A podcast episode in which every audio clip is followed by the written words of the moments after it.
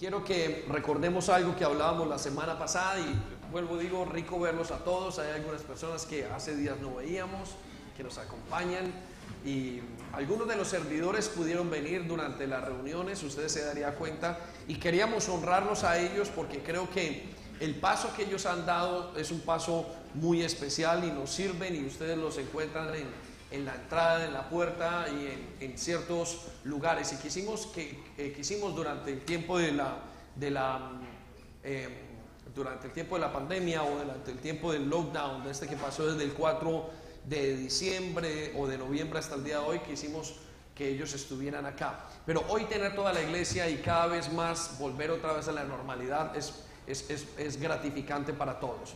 Gracias también por haberse eh, em, registrado online. Queremos decirle que eh, vamos a continuar haciéndolo de la misma manera. Aquellos que vengan a la primera reunión necesitamos que se registren para la primera reunión y aquellos que vienen a la segunda reunión se vuelvan a registrar y para las actividades de la vigilia y para todo. ¿Por qué? Porque nos va a ayudar a mantener el, el orden que necesitamos de acuerdo a las medidas que deberíamos tomar en estos tiempos. Entonces, les agradecemos muchísimo por eso. Muy bien, em, quiero recordar entonces eh, de qué estábamos hablando la semana pasada y estuvimos considerando el libro de Daniel y hablamos de profecía y hablamos de que Dios conoce los tiempos futuros antes de que pasen. Y dimos tres conceptos importantes. Em, quiero que lo anoten si es, si es posible y pueden sacar papel y lápiz. Eh, el primero el primer concepto que hablamos la semana pasada era que Dios sabe lo que pasa antes de que ocurra. Y para poder entender estos tiempos en los que estamos, que son tan relevantes para nosotros, necesitamos más que nunca comprender quién es Dios y cuál es su poder. Entonces la semana pasada entendimos el primer concepto. Dios sabe lo que pasa antes que ocurra. El segundo concepto importante que entendimos la semana pasada era que Dios anuncia lo que pasa antes que ocurra. Dios anuncia lo que pasa antes que ocurra. El primero es que Dios sabe lo que pasa, el segundo es que Dios anuncia lo que pasa antes que ocurra y el tercero es que Dios le da a conocer a sus hijos lo que pasa antes que ocurra. Entonces necesito que eso quede muy grabado en su corazón. ¿Por qué? Porque hay muchas personas con temor, hay muchas personas que en este momento sienten y, experimentan eh, eh, grandes preguntas y grandes confusiones también acerca de lo que va a pasar. Y yo creo que Dios eh, conoce perfectamente lo que va a pasar. Ahora, ¿por qué Dios quiere que nosotros conozcamos el futuro? Dios tiene una palabra que se llama la profecía es decir, Él conoce el futuro y lo da, a ver y eso le llamamos ser eh, profecía o le llamamos la profecía. También llamamos algo la escatología, que es el estudio de los tiempos finales. Y ahora, mm, esto es muy relevante para nosotros porque nosotros estamos entrando en tiempos supremamente diferentes. Todo está a punto de cambiar o todo ha ido cambiando a un momento en que ya no volveremos a una llamada normalidad, sino que ahorita estamos entrando en otra cosa. Estamos entrando en una época, estamos entrando en un paradigma, en un modelo diferente y lo estamos haciendo de una manera, vamos a decir, natural. Aunque no es tan natural, vamos a hablar de eso en unos momentos. Pero, ¿por qué quiere Dios entonces que sepamos el futuro? Si usted tiene papel y lápiz, lo puede anotar. Le voy a dar cuatro razones por las cuales Él quiere que usted sepa el futuro. Primero, porque usted va a descansar y va a calmar su ansiedad. Dios quiere que usted conozca el futuro porque Él sabe que nos estresa no saber qué va a pasar, nos da ansiedad. De hecho, el único libro que puede decir qué pasa en el futuro es la palabra de Dios. ¿sí? Entonces, Él quiere darnos a entender qué va a pasar para que nosotros no tengamos ansiedad. Usted ya lo escuchó en algunos de los versículos, dice, no tengan ansiedad, echen toda su ansiedad sobre mí. Esa capacidad de echar la ansiedad sobre el futuro es porque sabemos que Él sabe qué va a pasar.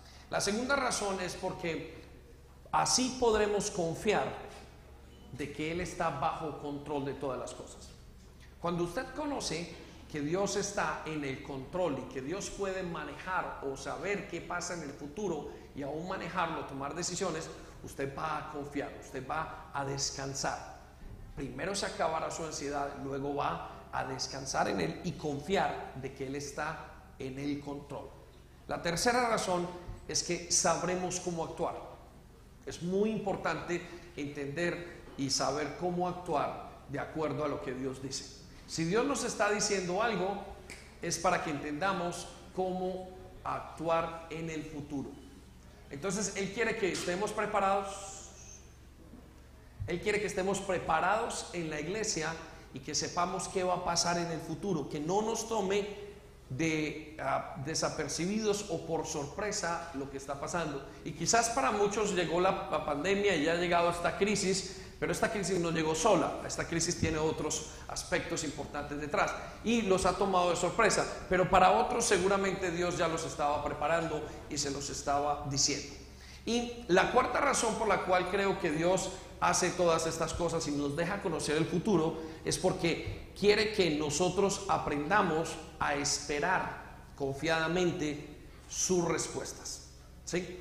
Entonces, ¿por qué Dios nos permite conocer el futuro? Para que aprendamos a esperar confiadamente.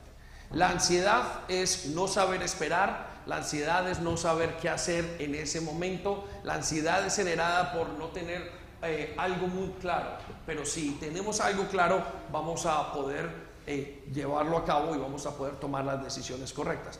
Quiero que me acompañe la iglesia a Juan capítulo 16, versículo 33, y los que están en su casa también lo pueden hacer. Y quiero que se apropien, cuando hablamos de apropiarnos es de coger esa palabra aparentemente con las manos, pero en realidad no es con las manos, sino es tomarla como una verdad, meditarla, comprenderla, entenderla y atesorarla en el corazón como una promesa. Y esta es la promesa que Él nos dice el día de hoy. Les he dicho todo lo anterior para que en mí tengan paz. Repita conmigo, paz. Repita más fuerte, paz. paz. Aquí en el mundo tendrán aflicción y pruebas y tristezas, pero anímense porque yo he vencido al mundo. Quiero que repita conmigo, yo he vencido, al mundo. El Señor continuamente nos habla de que Él ya venció la carrera, que Él ya ganó la carrera, que Él ya venció la lucha por nosotros. Continuamente nos lo reafirma. ¿Por qué esa necesidad y ese deseo de reafirmarnos que Él ya venció al mundo y que nosotros podemos estar en paz? porque sabría que venían tiempos en los que nosotros no teníamos entendimiento o que no eh, eh, comprenderíamos o que nos llenaríamos de temor, sabía que sus discípulos iban a pensar, a dudar, sabía que sus discípulos en algún momento iban a desfallecer, sabía que sus discípulos iban a temblar por dentro. Entonces él dice, tranquilos, confíen en mí, quédense acá, piensen en lo que yo les digo, confíen en mí y van a tener toda la paz porque todo lo que les he dicho, el propósito es que ustedes sepan cuál es su futuro y ustedes sepan que yo tengo una vida abundante para ustedes. Entonces, usted y yo necesitamos apropiarnos de eso. Ahora, que usted se está apropiando de eso, le voy a llevar a lo que estamos hablando el día de hoy en acerca de cuatro cosas o cuatro cambios relevantes y agresivos que estamos viendo para esta época en los cuales Dios dice algo y Dios nos ha mostrado algo. Pero antes de eso quiero que vaya conmigo a Eclesiastes 1.9 y quiero que comprenda otra verdad bíblica. Y escuche esta verdad bíblica porque esa es un ayudante, es una, es, es una manera de comprender las cosas y de caminar en la vida con Jesús. Y la verdad bíblica es que la historia se repite siempre, no hay nada nuevo debajo del sol. Escuche lo que dice, la historia no hace más que repetirse. Son las palabras del rey Salomón. Ya todo se hizo antes y no hay nada realmente nuevo bajo el sol. Esto que estamos viendo y esas cuatro grandes amenazas o cuatro grandes cambios que vamos a hablar en los momentos siguientes ya se han visto. Eso que estamos viendo en este momento donde la gente está corriendo para un lado, para el otro, donde están asustados, donde hay un nuevo comienzo, un deseo de, un, eh, de un, em, una reunión o un nuevo orden mundial, ya lo hemos visto hace mucho tiempo. Y Dios tiene varias cosas que hablar acerca de eso. Entonces quiero que sepa que cuando la historia está ocurriendo, usted debe de volver y de entender, un momento Señor, esto ya pasó y yo sé que tú sabes, esto ya pasó y qué es lo que va a ocurrir.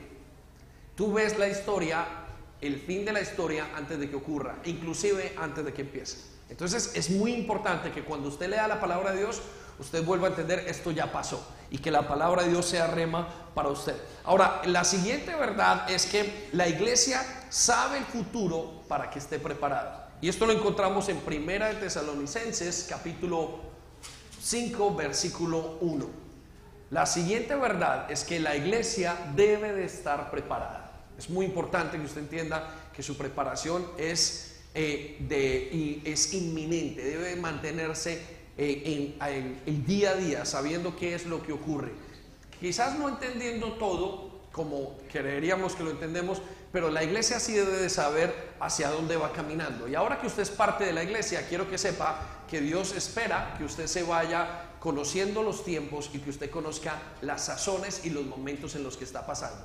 Así es que usted quizás no puede tomar hoy en día la actitud de decir, no, yo no me entero, yo no sé, yo apago las noticias, yo no.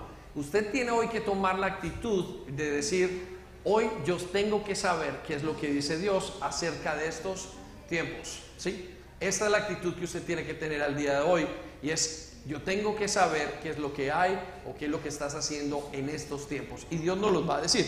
Por eso encontramos en 1 Tesalonicenses capítulo 5, versículo 1, esta verdad. Pero acerca de los tiempos, repita conmigo, acerca de los tiempos, y las ocasiones no tienen necesidad de que yo les escriba. Ahora, Pablo le mencionaba esto a la iglesia de Tesalónica. ¿Por qué? Porque ellos estaban expectantes y estaban hablando inclusive de los tiempos finales. Usted podrá ver después de que usted lee esto en, la Biblia, eh, usted se va a encontrar que Pablo está describiendo qué va a pasar en los tiempos finales. Y entonces él les decía, ustedes no tienen necesidad de que yo les escriba porque ya se los he dicho. Ya ustedes conocen la parte, ya ustedes conocen la estructura central de lo que va a pasar en los últimos tiempos. Ya ustedes conocen qué es lo que el Señor va a hacer más o menos en esto. No estamos hablando de detalles, pero detalles claros. No, estamos hablando de guías que nos van a enseñar y nos van a ayudar a movernos en los tiempos en los que estamos entrando. Y precisamente en estos es muy importante que los comprendamos nosotros. Entonces, quiero darle cuatro verdades y cuatro gigantes agresivos, cuatro verdades, cuatro gigantes o cuatro cambios que están pasando en estos momentos para que usted sepa dónde estamos y que sepa qué es lo que dice Dios en su palabra. Y el primer, la primera verdad o el primer gigante es el avance agresivo del orden mundial. El avance agresivo del orden mundial. Repita conmigo, el avance agresivo, del orden mundial. Miren, estamos entrando en un tiempo que, vuelvo y digo, no sabemos cómo hemos entrado, simplemente nos hemos encontrado allí. Y algunos le dirán teoría o no teoría, algunos creerán o no creerán totalmente, pero ciertamente estamos en estos tiempos. Y si queramos o no, vamos a tener que enfrentarnos aún como iglesia y con nuestros valores cristianos ante estos gigantes. Y el primer gigante agresivo es el nuevo orden mundial. De alguna manera estamos, se, está, eh, se está haciendo una coalición a nivel de educación, de finanzas, de tecnología. Ustedes han escuchado y lo he mencionado un par de veces el término globalismo. No es globalización, es globalismo. Y el globalismo indica una sola manera de pensar en la que está entrando el mundo en este momento. Y ya veníamos preparándonos desde la salida de la Internet, desde el comienzo de la globalización, ya se veía que todo el mundo lo que se tenía aquí se podía tener en China y en China se tenía en Sudamérica y en Sudamérica en Norteamérica y en Norteamérica hasta Asia, todo el mundo y al mismo tiempo. Por eso estamos entrando y eso nos indica que estamos entrando en un, algo que se llama el nuevo orden mundial. De alguna manera conscientes o inconscientes. Y va a haber un orden mundial económico.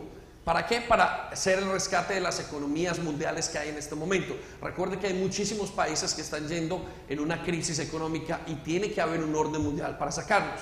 Va a haber un sistema económico nuevo vinculado a la economía. Ustedes han hablado y han escuchado de la cryptocurrency o de la moneda eh, eh, em, la, criptomoneda exactamente, y, ustedes van y hemos eh, eh, escuchado acerca de el, cómo el dólar ha caído totalmente y cómo los Estados Unidos están en una crisis eh, financiera terrible y como el, el, petrodólar, lo que llamaban hace mucho tiempo, también ha caído y estamos a punto de entender que entra un nuevo orden a nivel económico. Entonces, eso es inevitable.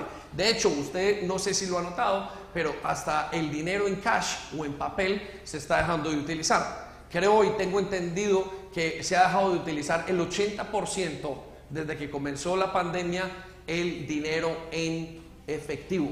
Ahora todo es electrónico. Entonces usted y yo vamos a entrar allí en ese mundo, sí o sí, lo queramos o no. Y va a ser un mundo de un solo orden mundial. Va a ser una sola manera de hacerlo. Ese es hacia allí hasta donde nos estamos eh, entrando. También vamos a ver un sistema mundial educativo. Ya cambió la manera de hacer la educación usted puede recibir desde cualquier parte del mundo. Nosotros nos estamos favoreciendo como iglesia, pero sabemos que lo que va a pasar es que muchas personas van a recibir una forma de educación totalmente diferente, hasta tener casi un mismo sílabo en, o, unas mismas tareas, unas mismas enseñanzas en casi todas partes del mundo. Eso indicará que hace mucho tiempo las ciudades y los países enseñaban cosas diferentes, ahora se va a enseñar una cosa, intentar enseñar una cosa a través del orden mundial. Hace algunos eh, eh, meses eh, el Papa anunció de una nueva dinámica para tener una, una sola educación global. ¿sí? Y eso lleva muchísimo tiempo en, en, en planeación pero hasta ahora lo estamos logrando o lo van a lograr, no lo estamos logrando, lo van a lograr con nosotros. ¿Por qué? Porque ya hay una manera de hacerlo y de conectar a todo el mundo para eso. El enfoque educativo no va a ser hacia lo bueno, el enfoque educativo va a ser hacia lo que se desea. Ya no va a ser un enfoque educativo de acuerdo a los valores éticos y morales, sino que va a ser un orden educativo de acuerdo a la tendencia de filosofía que tengan las personas. Entonces es muy importante que usted entienda de ese orden mundial. Pero también hay otra parte y otro aspecto del orden mundial que viene acerca de la salud. Eh, ¿En qué tenemos? Que la Organización Mundial de la Salud va a encargarse de liderar a todo un pueblo, a todas las naciones, a todo el mundo y de dictaminar qué se hace y qué no se hace. Ahora, ¿cuál es la importancia? Usted dirá, pero no necesitamos esto. Yo creo que no, porque nos hace perder a cada uno la capacidad de la crítica y de la capacidad de entender qué es lo que va a pasar. Pero sin embargo estamos metiéndonos allí. De hecho creo que va a haber una persecución para aquellos que no acepten lo que la Organización de la Mundial de la Salud dice. Eso nos pondrá muchos en los que diremos no estamos de acuerdo con esto, por ejemplo con la vacuna, no estamos de acuerdo con ciertas situaciones, ciertas cosas que están pasando, cierto manejo, y entonces entrará a ser una, polarización de pensamientos y de posiciones. Entraremos a decir no estamos de acuerdo y usted casi que será culpable por no estar de acuerdo. ¿Estamos? Amén. ¿Iglesia están acá? Dígame un amén, por favor. Muy bien, ese será el orden mundial y estamos entrando en eso sin saberlo, sin saberlo. Usted no se pregunta, ni los jóvenes obviamente dirán, no, pues yo estuve en mi casa seis meses y no, salimos de casa y eso nos pasó. Pero lo que está pasando a nivel político y a nivel eh, em, sociológico es algo muy parecido. Ahora, quiero que vaya conmigo a Génesis capítulo 12, versículo 1, para eh, ayudarle a entender que esto ya pasó y cuál fue la intervención de Dios y usted sepa qué es lo que Dios quiere que usted haga. Ahora, nos dice el libro de Génesis en capítulo 12 que ya se había intentado hacer algo que se llamaba el orden mundial y eso es lo que se llamó la gran torre de Babel. Y nos comenta el versículo 1 que tenía entonces toda la tierra una sola lengua. Mire qué cosas tan similares una sola manera de pensar. No, cuando nos referimos a lengua no solamente era un solo idioma, sino que nos referimos a un solo concepto globalizado. Dice, y unas mismas palabras. Y aconteció que cuando salieron del oriente hallaron una llanura en la tierra del Sinar y se establecieron allí. Y se dieron unos y se dijeron unos a otros, vamos hagamos una, eh, una torre o vamos hagamos, perdón, se dijo, vamos hagamos un ladrillo y cosámoslos con fuego y le sirvió el ladrillo en lugar de piedra y el asfalto en lugar de mezcla.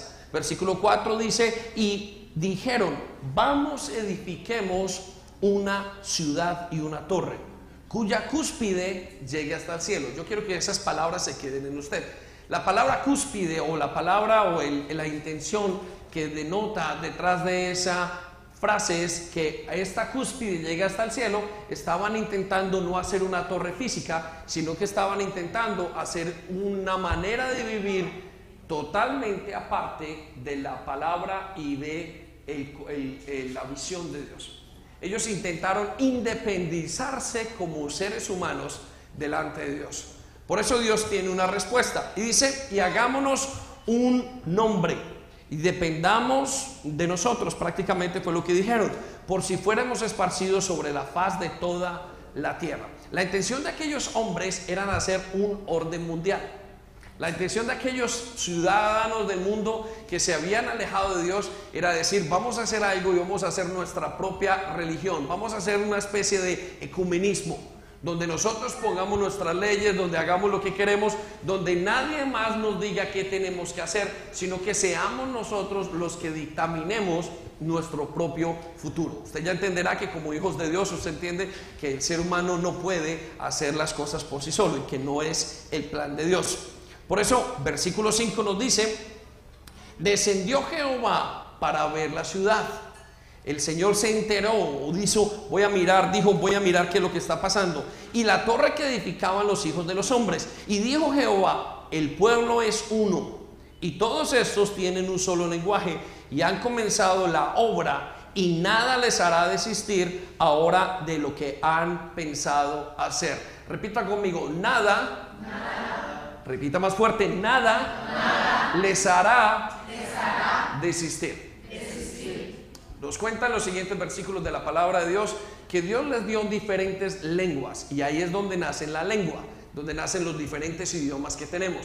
Entonces, ellos, aunque fueron y se les dio diferentes lenguas, nunca dejaron de desistir de hacer un solo orden mundial, donde el hombre o el ser humano diga, yo solamente quiero establecer mi propio reino y no te necesitamos a ti, vamos a establecer un reino de una manera, a nuestra manera, de hecho, a algo inclusive contrario a lo que tú piensas. Ese orden mundial ya viene en el corazón de los hombres hace muchísimo tiempo, pero creo que estamos en este momento, debido a las circunstancias que estamos viviendo, que estamos alcanzando o lo van a alcanzar. ¿Qué quiere decir eso?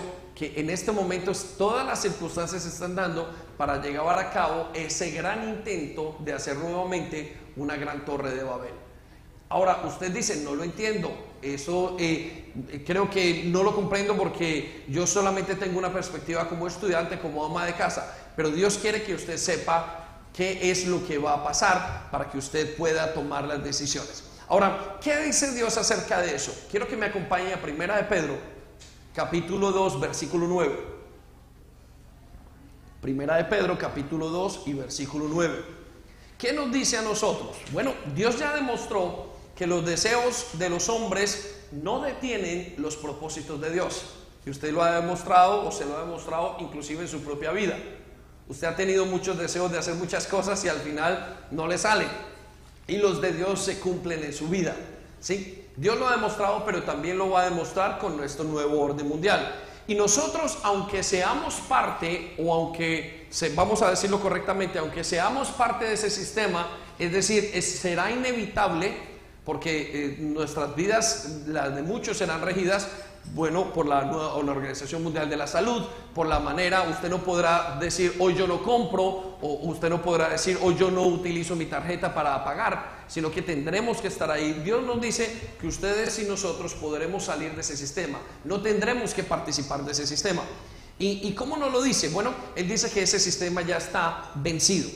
Entonces, ¿Qué acerca de nosotros? ¿Qué dice Dios de nosotros? Acerca de pertenecemos a esa cultura, a ese globalismo, pertenecemos a esa situación. Bueno, Dios dice que no. Escuche lo que dice en Primera de Pedro, segundo capítulo 2, versículo 9. Pero ustedes no son así.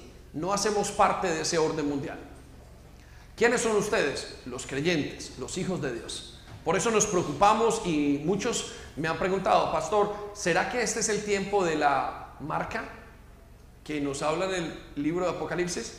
¿Será que este es el tiempo de esto? Y yo sinceramente digo, no lo sé perfectamente, pero creo que muchas cosas están pasando para iniciar ese gran proceso o por lo menos la última parte de ese gran proceso. Y nos indica al resto del mundo que se están cumpliendo las profecías acerca de Dios. Entonces, ¿qué dice Dios acerca de nosotros? Pues dice esto, que ustedes no son así. ¿Por qué? Porque ustedes son un pueblo elegido. Denle un aplauso a Dios, por favor. ¿sí?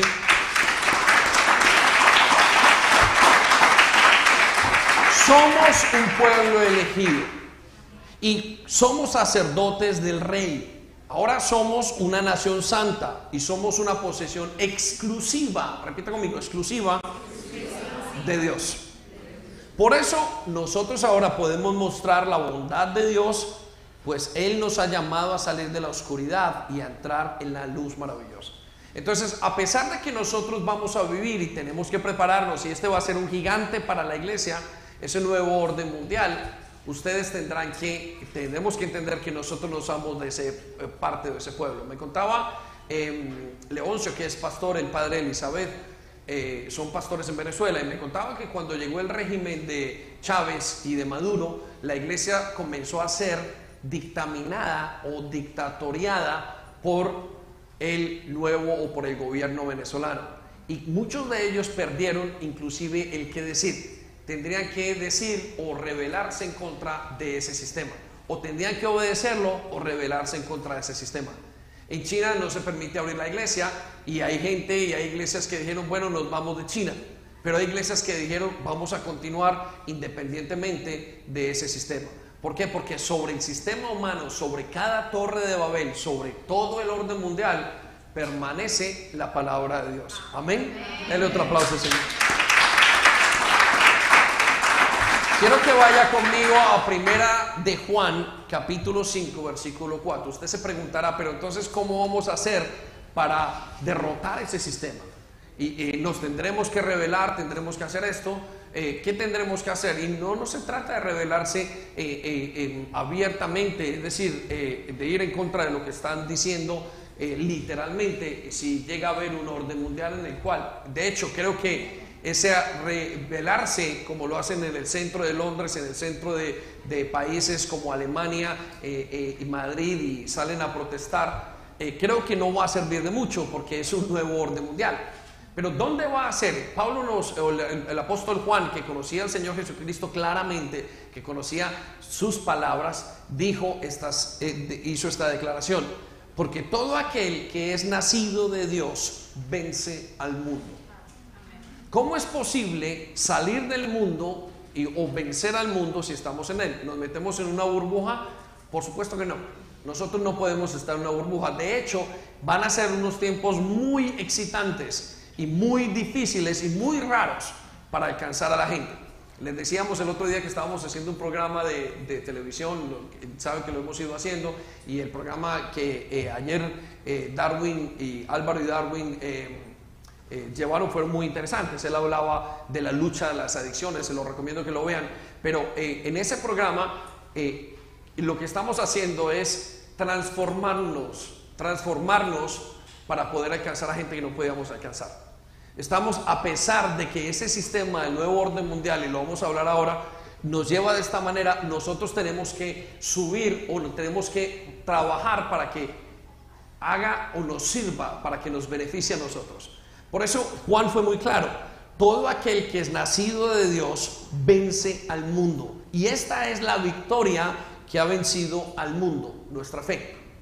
¿Cómo entonces trabajo yo y estoy yo en el sistema sin involucrarme? ¿Me meto, me escondo, me quedo en mi casa? No, es nuestra fe, es lo que nos enseña el Señor, lo que nos va a ayudar a atravesar los tiempos más extraños de toda la historia. Estamos en esos tiempos. Entonces, mire lo que dice el versículo siguiente, versículo 5. ¿Y quién es el que vence al mundo? Sino el que cree que Jesús es el Hijo de Dios.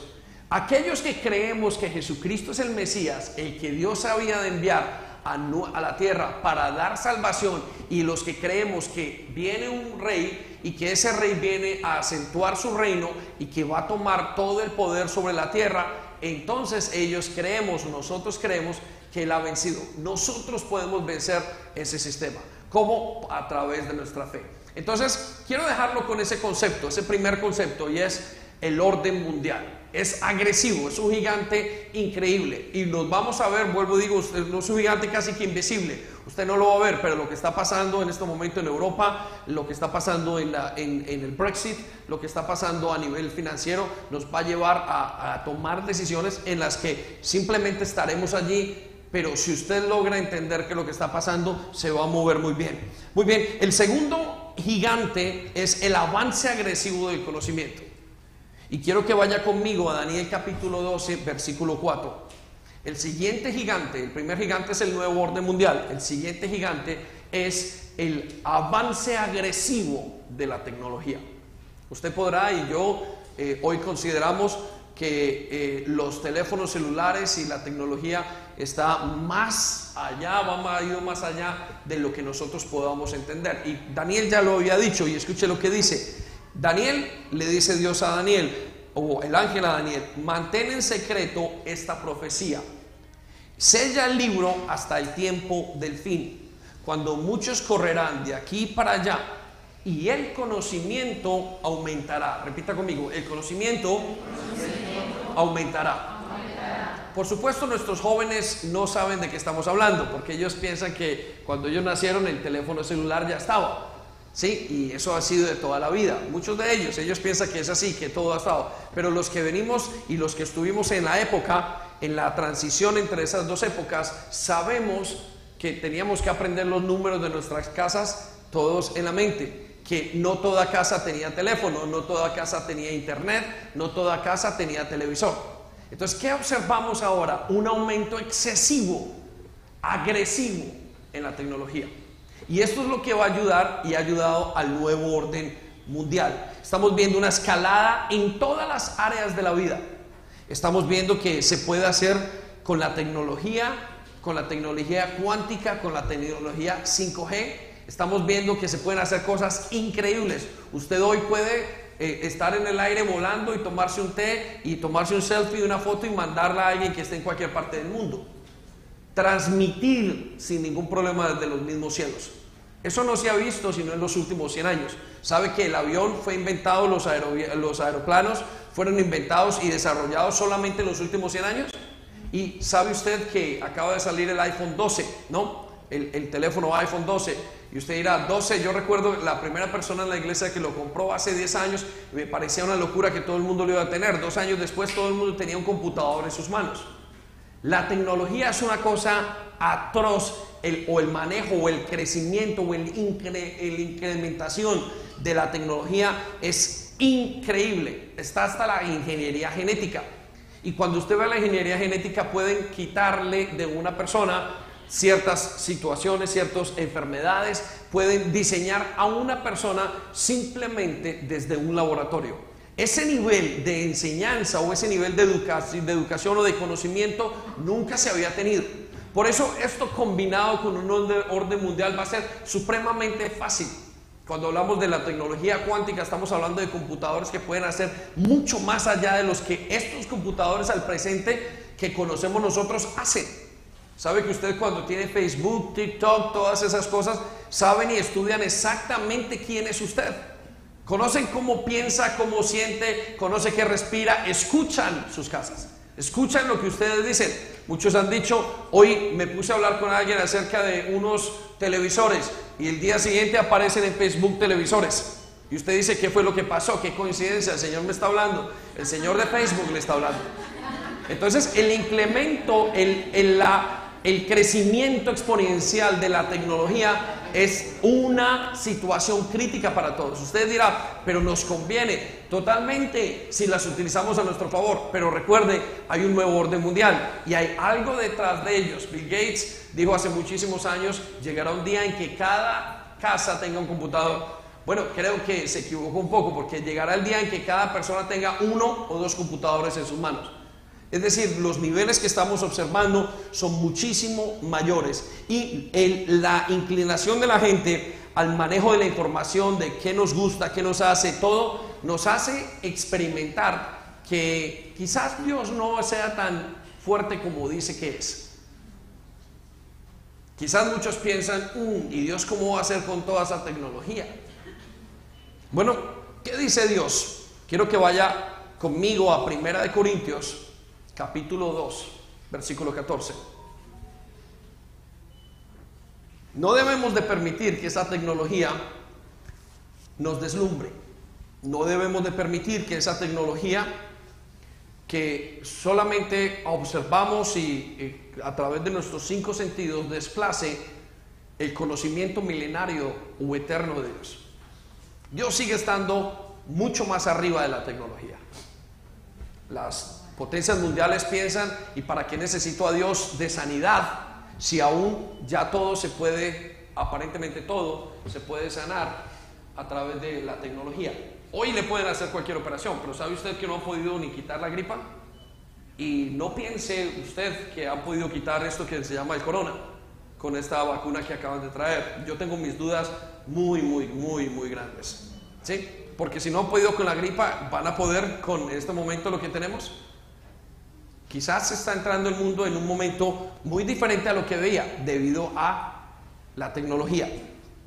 Por eso la relevancia de la palabra de Dios sigue siendo mayor aún de lo que vemos. Usted podrá decir, y yo podré, y podemos, y ahorita seguro que estamos conectados en todo y estamos usando toda la tecnología, pero la tendencia del ser humano es a pensar, me asombro por lo que hace y dejo de entender que Dios es la fuente de todo conocimiento. Y estamos muy acostumbrados. Hay gente que podría hoy no vivir sin celulares, pero ¿cuántos podemos no vivir sin Dios?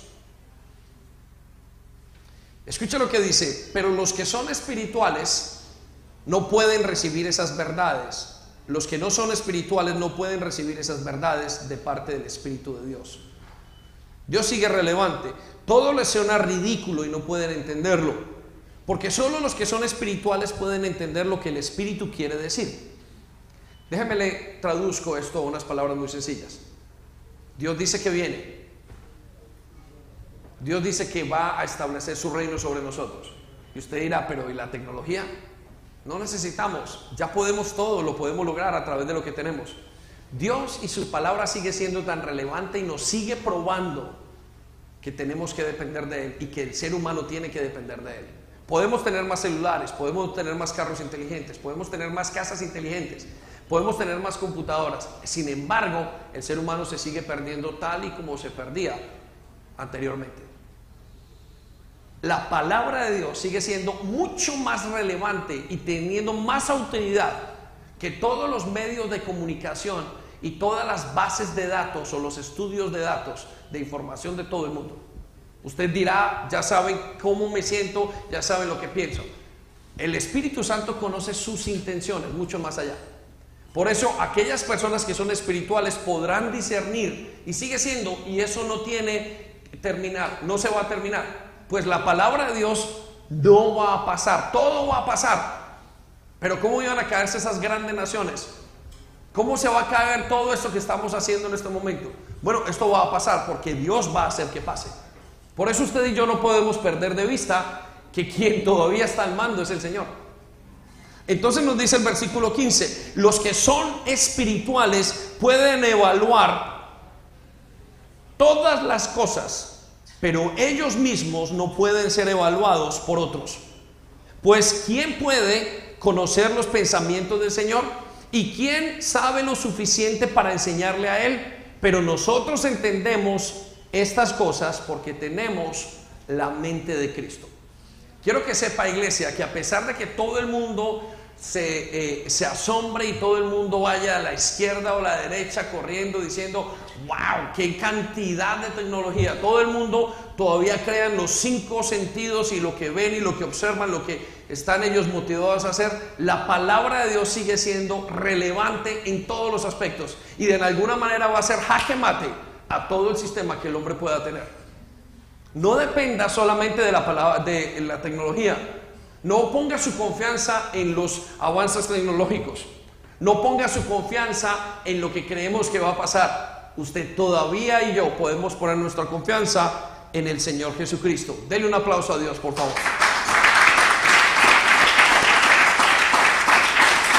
Pues Esto es lo que nos dice Jeremías capítulo 9, versículo 24. Y escuche lo que dice. Si alguien quiere enorgullecerse, quiere sentir mal, quiere sentirse importante, quiere poner su visión, puede poner su confianza en algo, escuche lo que dice él, que se enorgullezca de conocerme, de saber que yo soy el Señor y de que actúo con amor, justicia, rectitud, pues es lo que a mí me agrada. Yo el Señor lo afirmo. Déjeme lo traduzco. Si alguien tiene que sorprenderse de algo todavía, es de que el Señor sigue siendo Dios. De que el Señor conoce desde el principio lo que iba a pasar. Si alguien tiene que poner su confianza en alguna situación en este tiempo, sigue siendo Dios. Quizás usted ponga su confianza en aquellos hombres que salen en los científicos, quizás usted ponga su confianza en, los últimos avances de la tecnología, quizás usted esté poniendo la confianza de su vida en aquello que va a pasar eh, en lo que predeterminan las naciones, en la Organización Mundial de la Salud, en el nuevo sistema financiero.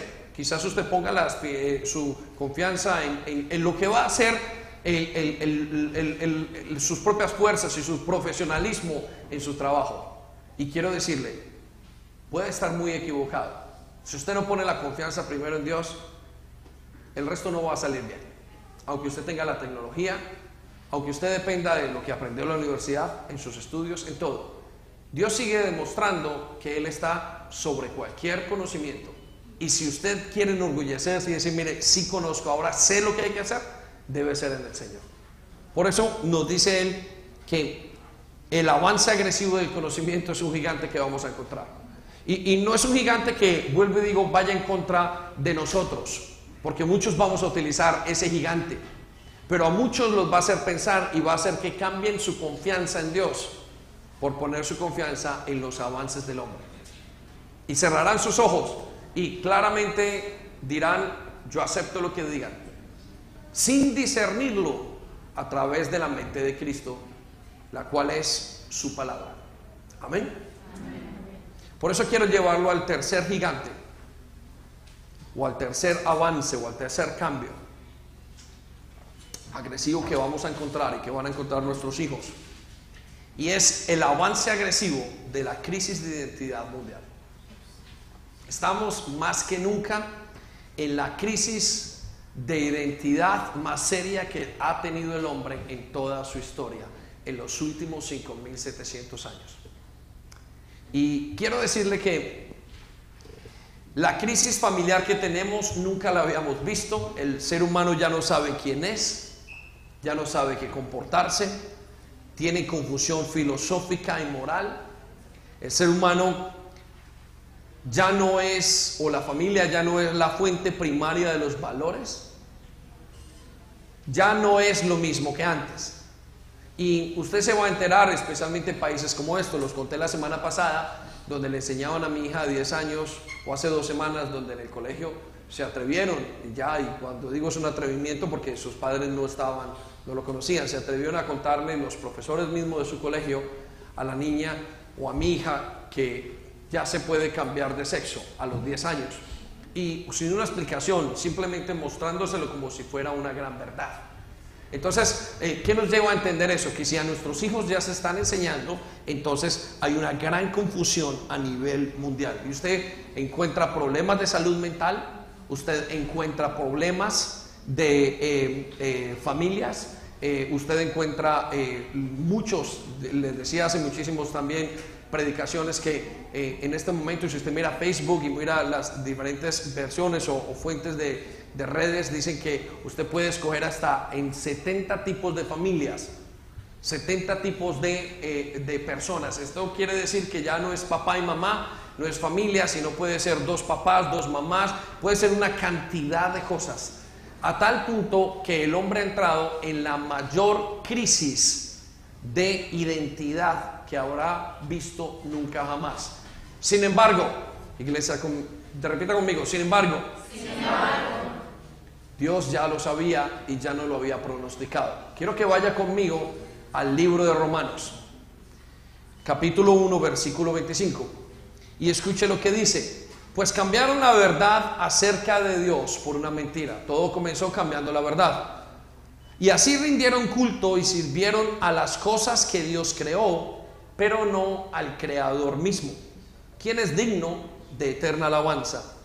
Por esa razón, Dios los abandonó, Dios permitió que ellos siguieran a sus pasiones vergonzosas. Aún las mujeres se rebelaron en la forma natural de tener relaciones sexuales y en cambio dieron rienda suelta al sexo unas con otras. Los hombres, por su parte, en lugar de tener relaciones, en lugar de tener relaciones sexuales normales con la mujer, ardieron en pasiones unos con otros. Los hombres hicieron cosas vergonzosas con otros hombres y como consecuencia de ese pecado sufrieron dentro de sí mismo el castigo que merecían. ¿Y cuál es el castigo que sufre un hombre o una mujer? Es su identidad nunca sabe quién es. Tuve un problema gigantesco. Y todo esto debido a que no se mantuvo los valores de Dios. Pero no se queda allí. Mire lo que dice el versículo 28. Y por pensar que era una tontería reconocer a Dios, es decir, por pensar que Dios tiene algo que decir, Él los abandonó, les permitió seguir en sus tontos razonamientos y dejó que hicieran cosas que jamás debieran hacerse. Pedofilia cambios de identidad, cambios sexuales, modificar el cuerpo humano para hacer el cuerpo de uno, de otra persona, de un hombre, de una mujer. El aborto, versículo 29. Quiero que escuche iglesia, los que están aquí y allá. Dios ya lo sabía y ya nos había dicho lo que iba a pasar. Se llenaron de toda clase de perversiones, de avaricia, de pecados de odio, de envidia, de homicidios, de peleas, de engaños, de conductas maliciosas y de chismes. Dijo chismes. Son traidores, insolentes, arrogantes, fanfarrones y gente que odia a Dios. ¿Ha escuchado usted ahora que la moda es ir en contra de Dios? Usted y yo somos los que vamos en contra de la corriente. Quiero que se quede con esa parte. Usted y yo vamos en contra de la corriente. Si usted hoy se levanta a hablar en contra del aborto, usted es la persona retrógrada. Si usted cree en Dios, si usted se eh, levanta a hablar en pos de la familia y en el diseño original de Dios, entonces usted está en contra de todos. Usted es el, eh, homofóbico.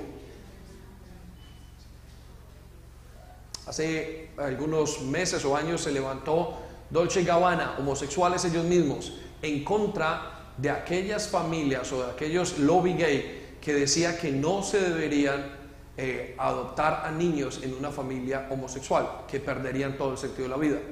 Bueno, hicieron un boicot para no comprarle más. Un año después, empezado por Elton John y muchos de los actores y grandes personas, tal como lo está haciendo el banco Barclays, cerrando cuentas de personas que apoyan a movimientos cristianos eh, que favorecen a la familia y al diseño original de papá y mamá. Bueno, cerraron o intentaron boicotearon a Dolce Gabbana por muchísimo tiempo, no quisieron comprar y casi van a la quiebra, hasta que ellos mismos fueron vencidos por la presión y tuvieron que admitir que estaban equivocados. ¿Está usted conmigo? Estamos en un punto y estamos en las puertas de una gran problemática de identidad global. Y ya estamos allí, ya nuestros hijos están allí. Ya muchos de ustedes dicen esto es lo normal.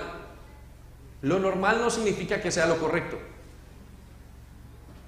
Lo normal no significa que sea lo correcto. El hecho de que todo el mundo fume no, necesariamente quiere decir que usted y yo debamos de fumar y que es beneficioso para nuestra salud. ¿Estamos acá? Quiero que vaya conmigo al versículo 20, perdón, eh, estamos en el versículo 30. Dice, inventaron nuevas formas de pecar, y aquí viene una parte, y desobedecen a sus padres. Todo comienza en la familia, en el diseño original. Quiero decirle, iglesia, que todo comienza en la familia. Si los padres no modelan el diseño original, los hijos no van a poder modelarlo. Debido a que se perdieron los valores entonces se perdió el resto de la educación. No quieren entrar en razón, no cumplen lo que prometen, son crueles y no tienen compasión. Ahora viene el punto 32. Saben que bien que la justicia de Dios exige que los que hacen tales cosas merecen morir, pero ellos igual las hacen. Peor, aún incitan a otros a que también las hagan. Y quizás si lo dejo en ese último punto, aún incitan a otros, es lo que está pasando con nuestros hijos. Incitaron a nuestros hijos, a 20 o 25 niños de 10 años, a decir, por favor, usted puede quitarse, usted puede pensar, quizás usted está atrapado en el cuerpo de, una, de un hombre o de una mujer. Pobre, los niños terminaron diciendo pobrecitos, esas personas. Más la sexualidad no es cuestión de genética o es cuestión de genética, pero el gusto es cuestión de inclinación sexual. Si a alguien le gustan los niños, es una inclinación sexual. Eso no es correcto. Si a un hombre le gusta a otro hombre, es una inclinación sexual. Nada tiene que ver con su sexualidad o con el sexo con el que Dios le haya hecho. Y eso es muy importante que lo entendamos. Ahora, ¿qué quiere decir esto? Que hay una crisis inmensa porque está pasando en todas partes y que aún es permitido. Cada programa de televisión que usted ve ya no tiene un hombre y una mujer en una escena romántica. Ya pasamos de tener eso y tener una escena sexual. Ahora tenemos una escena sexual entre dos hombres y dos mujeres. Ya en cualquier programa se ve, ya hay programas donde hay hombres que dan a luz, son mujeres que fueron y pasaron en el tiempo del transgénero y entonces ahora dan a luz para mostrarle a todo el mundo que sí se puede. Yo no sé si usted me está entendiendo, pero ya estamos en la época de esa crisis mundial de identidad y tenemos que luchar. ¿Sí? Porque nosotros somos los raros, los antiguos. Ahora, ¿qué dice Dios? Vaya conmigo a capítulo 3, versículo 10 de Colosenses. Dios dice que cada vez nos parecemos más a Él. Dios dice que su identidad no la tiene que dudar. Dios nos dice que el diseño que hizo en nosotros es el diseño original.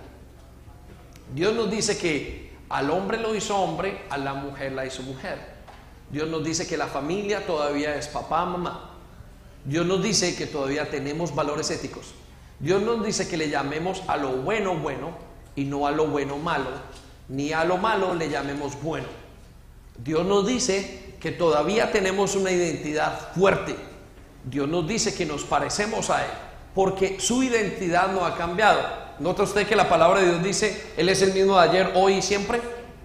Por eso nos dice el libro de, eh, de Colosenses, y ahora bien, ahora viven de manera diferente.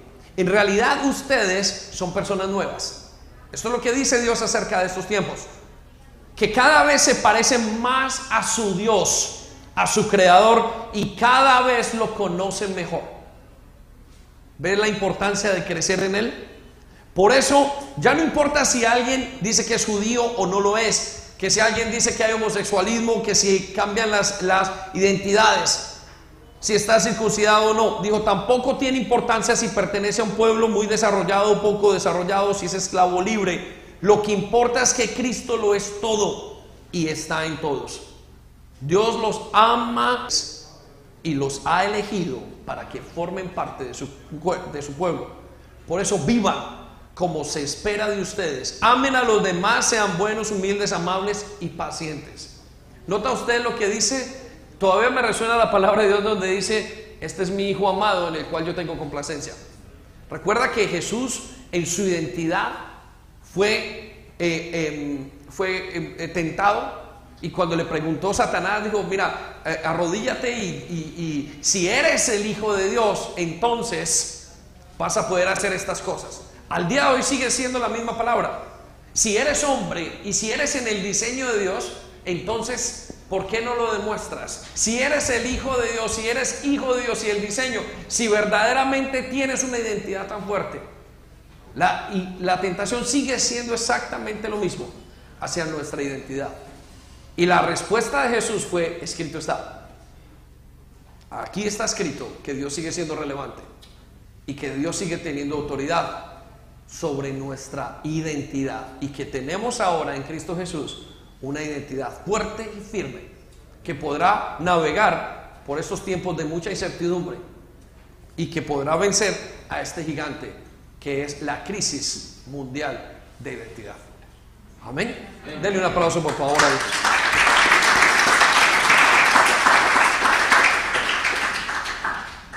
Y lo quiero dejar con el cuarto gigante que creo que tendremos que batallar como iglesia y como pueblo de Dios. Y es el adoctrinamiento en todas las áreas. Con el nuevo orden mundial, con la manera nueva de hacer las cosas, con el avance agresivo del conocimiento, combinado con la crisis de identidad, tiene que venir acompañado de un adoctrinamiento en todas las partes agresivo. Ya les conté que solamente a mi hija de 10 años eh, le enseñaron eso hace algunas semanas. Yo tuve que ir al colegio y mientras que le preguntaba al colegio les decía, ¿por qué estaban adoctrinando a mi hija sin mi consentimiento? La palabra adoctrinar es enseñar algo como si fuera una verdad absoluta y sin dejar que la persona pueda tener un pensamiento crítico sobre esa situación. Y yo le decía a la maestra y al, head teacher, al rector, ¿cómo es posible que ustedes tengan un planteamiento, que gente en nuestra iglesia, que gente que yo conozco, del background, que psicólogos, que científicos, que tantas personas, ni sepan interpretar, ni sepan entender, y sea difícil para ellos simplemente concebirlo a un niño de 10 años? Que no puede defenderse y decir, quizás eso no está correcto. Les dije que ellos lo que le decían a un niño iba a ser tomado como una verdad. Y eso es adoctrinamiento. Adoctrinamiento es cuando nos dan cosas sin poderlas ni siquiera digerir o tener un pensamiento crítico y decir, tal vez no es así. Quiero que sepa que la salud es un adoctrinamiento en este momento. Dicho por gente y por eh, neumólogos, por personas, médicos, donde le han dicho, usted puede ir a la radio, digo, pero ¿qué estamos haciendo? Nos están adoctrinando. Tenemos que tomar todo por una verdad, porque es parte de una educación mundial.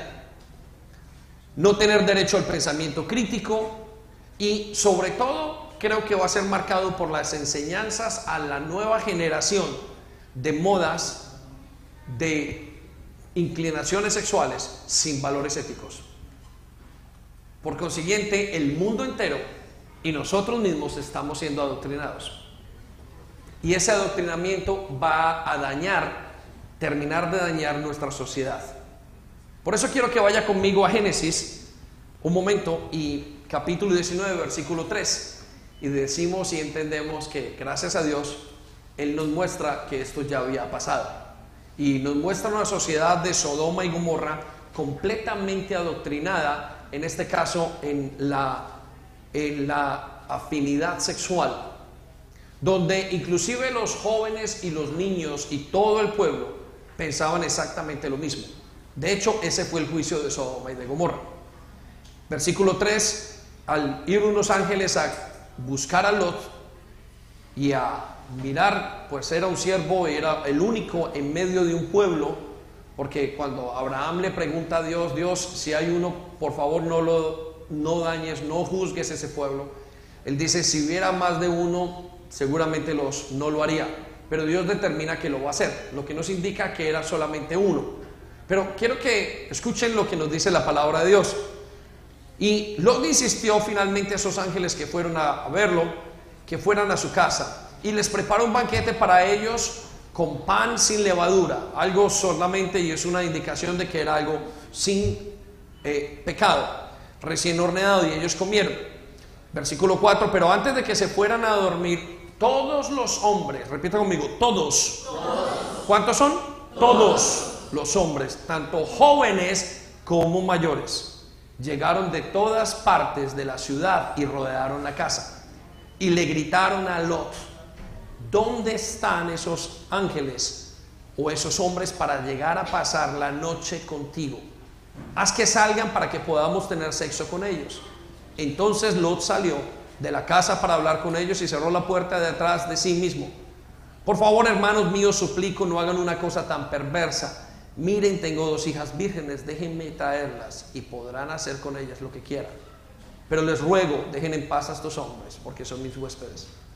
Versículo 9 nos dice, y hasta un lado gritaron ellos, este tipo que llegó a la ciudad como forastero, esta gente que piensa de otra manera, ahora van a ser los jueces nuestros.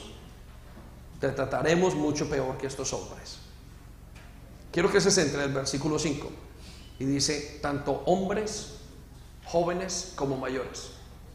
La característica de Sodoma y Gomorra como sociedad era que estaba totalmente adoctrinada para pensar que era lo correcto. Hasta los jóvenes, y creo que cuando nos habla de jóvenes, creo que nos está hablando de niños. Eran adoctrinados. ¿Qué es lo que está pasando a nivel mundial en este momento? Estamos adoctrinando a todos los niños en todos los colegios. Entonces usted podrá ver la bandera, usted podrá ver las familias, aparentemente, hombres, mujeres, podrá ver todas las cosas. Lo que pasa en los medios de comunicación, Netflix, todo. Usted no podrá ver una película de ahora en adelante. Hay películas hechas para niños que el lobby cristiano, que el grupo cristiano ha intentado decir, por favor no la pongan. Nuestros hijos no tienen la edad para eso. Y ha habido grandes problemas para evitar eso. Lo que quieren llegar o lo que llegaremos a ver en muchísimos años es, una, es toda una sociedad completamente dañada en lo más profundo de su identidad. Una sociedad que va en contra del diseño de Dios. Pero ¿qué dice Dios? Vamos a Jeremías capítulo 31, versículo 33. Y si me puede acompañar el piano, lo agradezco y vamos poniéndonos en este momento para adorar. Vamos a tener Santa Cena, lo agradezco. Escuche lo que dice, pero no se me disperse la iglesia. ¿Qué dice Dios? Este es el pacto. No, se lo repito. Pero este es el pacto. Repita conmigo, pero. Cuando tenemos el pero es que tenemos otra cosa. ¿Y qué nos dice el Señor para esta época? Pero este es el pacto que haré con la casa de Israel, o sea, con nosotros. Después de aquellos días, dice, días, dice Jehová, daré mi ley en su mente y la escribiré en su corazón. Y yo seré a ellos por Dios y ellos me serán por pueblo. Nosotros no estamos en ese pacto. Usted y yo no vamos a participar de ese pacto como hijos de Dios. No está para nosotros ese pacto a nivel mundial. Nosotros no estamos siendo guardados de Dios para que vivamos así. Nuestras mentes todavía tienen que luchar muchísimo en ser santas. Nuestras mentes tienen que luchar mucho y vamos a intentar enfrentar estos cuatro gigantes con el pacto de Dios. El pacto de Dios es su palabra. Ahí dice, la familia sigue siendo la familia. Allí nos dice que seguimos siendo lo que Dios dice que somos. Por eso dice, les voy a escribir ese pacto. Nosotros los hijos de Dios nos va a ser escrito ese pacto en nuestro corazón. Y no enseñará más ninguno a su prójimo ni ninguno a su hermano diciendo, conoce a Jehová, porque todos me conocerán.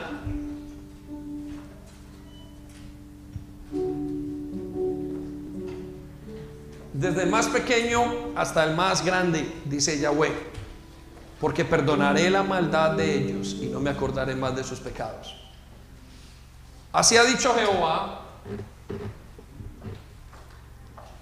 que da el sol para luz del día, las, las leyes de la luna y de las estrellas para luz de la noche, que parte el mar y brama sus ondas. Yahweh de los ejércitos es su nombre. Si faltaren estas leyes delante de mí, dice Yahweh, también la descendencia de Israel faltará para no ser una nación delante de mí eternamente. Vamos a ponernos en pie. Quiero llevarlo a pensar en esto. Para nosotros hay otro pacto. Nosotros tenemos otra enseñanza. Ellos van a ser adoctrinados y viene una gran oleada y ya llegó una gran oleada de adoctrinamiento. Pero nosotros hemos vencido ese sistema. Y hemos vencido ese sistema porque somos hijos de Dios. Y yo quiero que eso lo atesores como la verdad más grande que hay en tu corazón. Tú eres hijo de Dios. Y por consiguiente, así debemos de enfrentar esos gigantes, con la palabra de Dios. Entonces, ¿qué significa todo esto para nosotros? Significa que tenemos que ser una iglesia madura. Quizás algunos de ustedes tendrán que enfrentarse a sus maestros, quizás tendrán que enfrentarse a sus hijos, o quizás tendrán que enfrentarse a sus propios pensamientos, porque ya en su familia ha sido aceptado, o porque ya lo está viendo y usted considera que es correcto. Pero recuerda lo que Dios dice. Llegarán tiempos donde a lo bueno se le llamará malo y a lo malo bueno. Y ya llegaron esos tiempos. Nuestra iglesia y nosotros tenemos que aprender a luchar contra esos cuatro gigantes. Y tendremos que luchar como una minoría, sabiendo que tenemos al Dios del cielo invisible como la gran mayoría. Pero para eso tendremos que ser maduros. ¿Cómo tendremos que ser maduros? Hebreos capítulo 5, versículo 14 dice, pues el alimento sólido, esto que estamos hablando, es para los que son maduros. Los que a fuerza de práctica están capacitados para distinguir entre lo bueno y lo malo. La única manera es que nosotros crezcamos en madurez. Para muchos de los que están aquí, de los que nos escuchan en internet, quizás esto es una, una nueva realidad. Pero estamos en ella ya. Y tendremos que lidiar con ella en nuestros corazones primero. Y luego pedirle a Dios que nos muestre cómo trabajar en los otros aspectos. Hay cuatro cosas que pasarán en nosotros. Uno, tendremos que tener un cambio de mentalidad. Creo que experimentaremos persecución cristiana. Creo que aquellos que piensen así van a ser perseguidos. De una u otra manera, por sus familiares, por el sistema, por pensamientos, por espíritus, por condenación personal.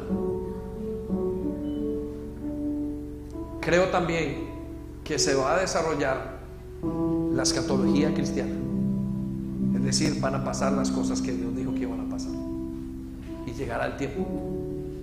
Y por último creo que tendremos que cambiar nuestra manera de hacer misiones. ¿Qué significa eso? Que usted tendrá que aprender a hablar, que usted tendrá que esforzarse. Que ahora que enfrentamos esos cuatro gigantes, aunque invisibles para muchos, están allí puestos, esperándonos. Es un gran sistema y tendremos que aprender a sortearlos correctamente. Aprendemos, tendremos que aprender a tener el discernimiento correcto y tomar las decisiones en los tiempos adecuados. Una manera diferente de hacer misiones online, una manera de tomar y dar testimonios, una manera inclusive de tener una relación con Dios tan profunda que nos permita enfrentarnos y ser vencedores. Porque recuerden, ahora es la gran mayoría. O estamos entrando al momento donde la gran mayoría Jóvenes, hoy más que nunca, nuestro compromiso con Dios debe ser profundo. Maestros de escuela, pastores, padres de casa. Y aunque no hablemos de este tema todos los días, usted tiene que ir recopilando y entendiendo cómo me enfrento yo a estos cuatro gigantes. Quiero dejarlo con Primera de Juan, capítulo 5, donde dice, porque todo lo que es nacido de Dios vence al mundo. El mundo es el sistema. Y esta es la victoria que ha vencido al mundo. Nuestra fe. Lo que vence ese sistema no es lo que pasa alrededor, es lo que pasa dentro de nosotros. ¿Está preparado, iglesia, para este tiempo? Viene un gran reto, pero detrás de ese gran reto está nuestro. Por eso quiero que cierres tus ojos. Hace muchos días no celebrábamos la Santa Cena, pero hoy, en este momento, y sentados en la palabra, asentados en tu palabra, Señor, donde dice que para nosotros hay otro pacto, pero haré con ustedes un pacto